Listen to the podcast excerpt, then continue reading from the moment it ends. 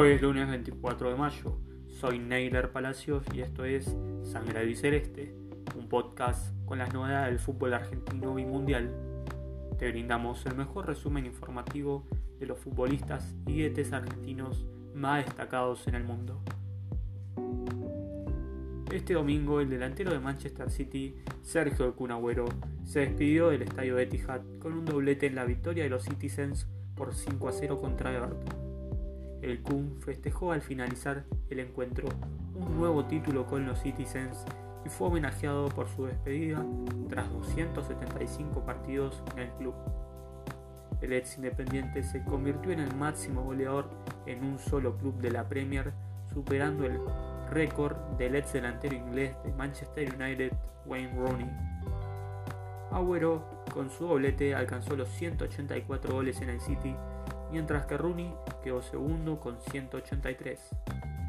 El último partido que el argentino tendrá en el City antes de que finalice su contrato será el 29 de mayo por la final de la Champions League frente al Chelsea.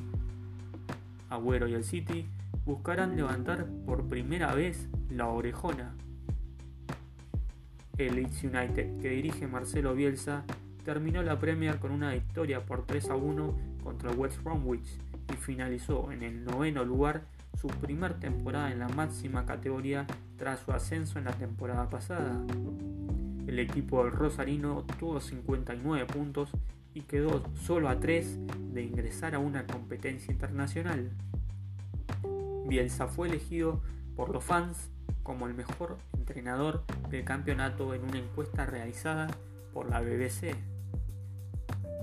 En el campeonato de la Liga Española, el Atlético de Madrid, que dirige Diego El Cholo Simeone, volvió a arrebatarle el título a Real Madrid y Barcelona.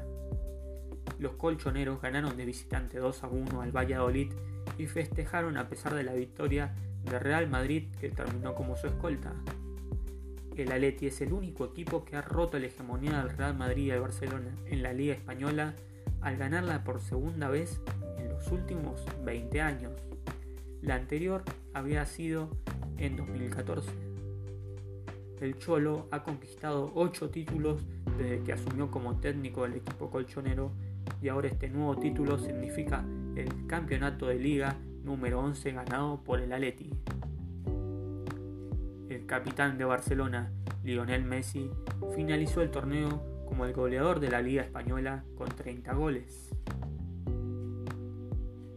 En la Liga 1 de Francia, el PSG, que dirige el argentino Mauricio Pochettino, no pudo coronarse por tercera temporada consecutiva, ya que a pesar de su victoria en la última fecha, el Lille también triunfó y fue el campeón con un punto de ventaja sobre el equipo de la capital francesa, buscaba su primera liga desde la llegada de Pochettino a la dirección técnica.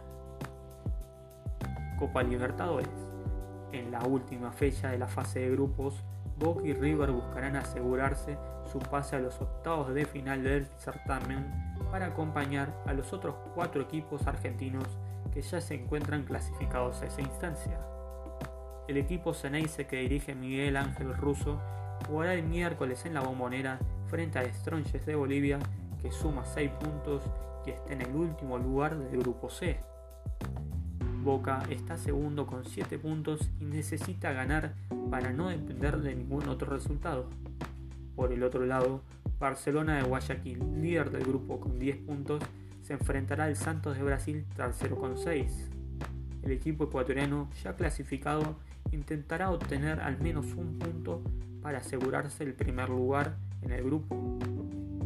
Los paulistas deben ganar y esperar que Boca no sume de a 3 o que el equipo boliviano no gane por una amplia diferencia de goles. River, con 9 jugadores recuperados al superar el COVID-19, enfrentará este martes en el Estadio Monumental al Fluminense de Brasil, en busca de su pase a octavos de final. El equipo que conduce Marcelo Gallardo tras el primer brote de COVID-19 en el plantel ya cuenta con una parte de los jugadores con el alta epidemiológica.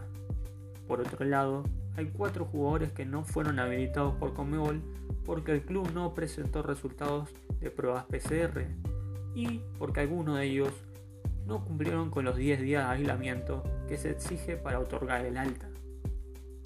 Además, hay otras dos bajas que tras recuperarse del COVID y someterse a los estudios de rigor, se descubrió que quedaron con secuelas tras superar el virus.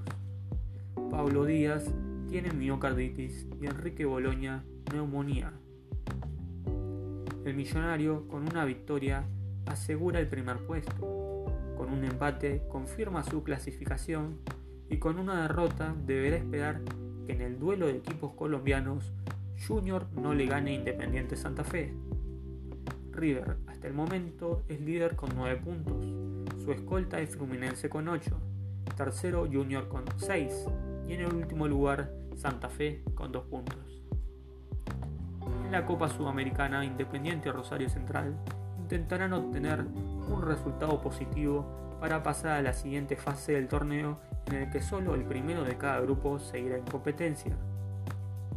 Independiente recibirá a Guavirá en el Libertadores de América y le alcanza con un empate para seguir en carrera. Rosario Central jugará ante 12 de octubre y con una victoria no dependerá de ningún otro resultado. Pero con otro marcador dependerá de lo que haga Huachipato, que está segundo con 8 puntos y recibe a San Lorenzo en Chile. Fútbol argentino. La Liga Profesional de Fútbol confirmó que las semifinales entre Independiente vs Colón y Boca vs Racing se jugarán el 31 de mayo en el Estadio San Juan del Bicentenario. Además, comunicaron que la fecha de la final será el 2 de junio en el mismo escenario tras las postergaciones que hizo AFA de los partidos ante las nuevas medidas del gobierno nacional.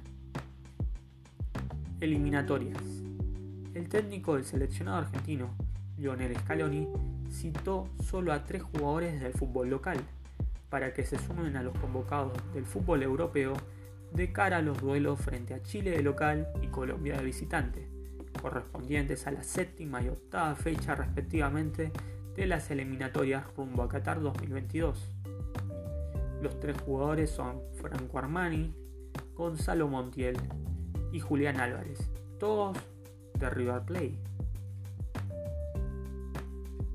te invitamos a suscribirte y participar en las redes sociales con el hashtag Sangre Albiceleste.